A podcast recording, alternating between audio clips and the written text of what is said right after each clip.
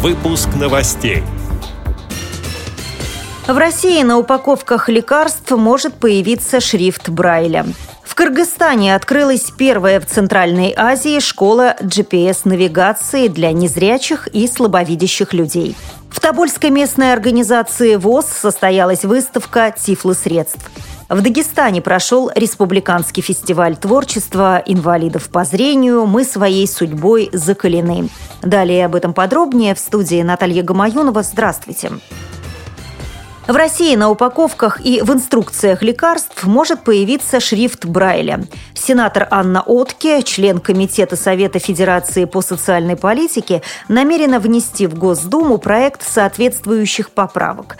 Разрабатывать документ помогали представители движения «Трезвая Россия» и члены Общественной палаты РФ, пишет газета «Известия». На шрифте Брайля будут указаны наименование препарата, дата выпуска, срок годности, способ применения, хранение, дозировка или концентрация, лекарственная форма, условия хранения и предупредительные надписи.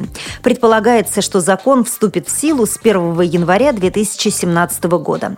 При этом нововведения не коснутся лекарств, произведенных до вступления закона в силу.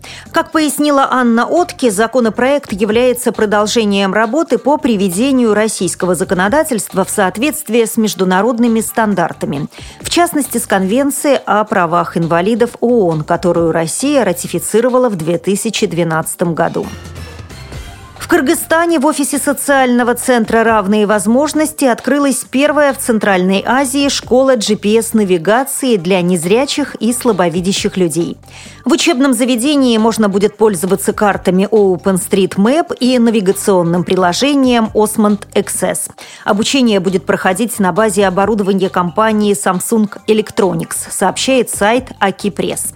Инициатором создания школы выступил депутат Жагорку Кинеша Дастан Бекишев. Цитирую его слова. «Этот проект полезен тем, что при помощи телефона незрячий человек сможет сесть и сойти на нужной ему остановке.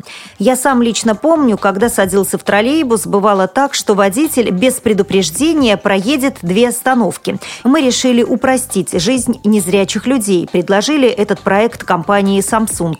Они, в свою очередь, охотно согласились пытались нам помочь. Конец цитаты. На сегодняшний день на курсы записались более 100 человек. В Тобольской местной организации ВОЗ состоялась выставка тифлосредств. Посетителям показали говорящие книги для детей, тонометры, лупы с подсветкой, планшеты со встроенной звуковой программой, будильник и многое другое. Подробности у председателя организации Ольги Непомнящих.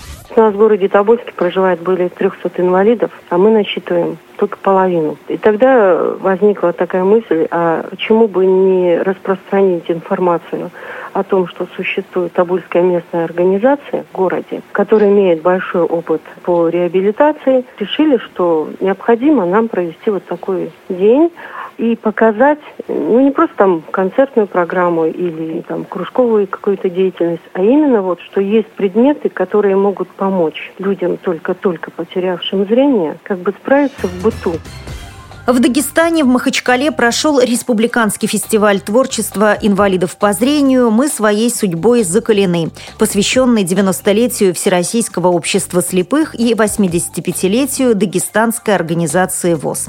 В мероприятии приняли участие коллективы и исполнители из Буйнакской, Кизил-Юртовской и Махачкалинской местных организаций Всероссийского общества слепых, а также солисты творческих коллективов Республиканского дома народного творчества общества, пишет газета «Дагестанская правда». С этими и другими новостями вы можете познакомиться на сайте Радио ВОЗ. Мы будем рады рассказать о событиях в вашем регионе. Пишите нам по адресу новости собака ру. Всего доброго и до встречи!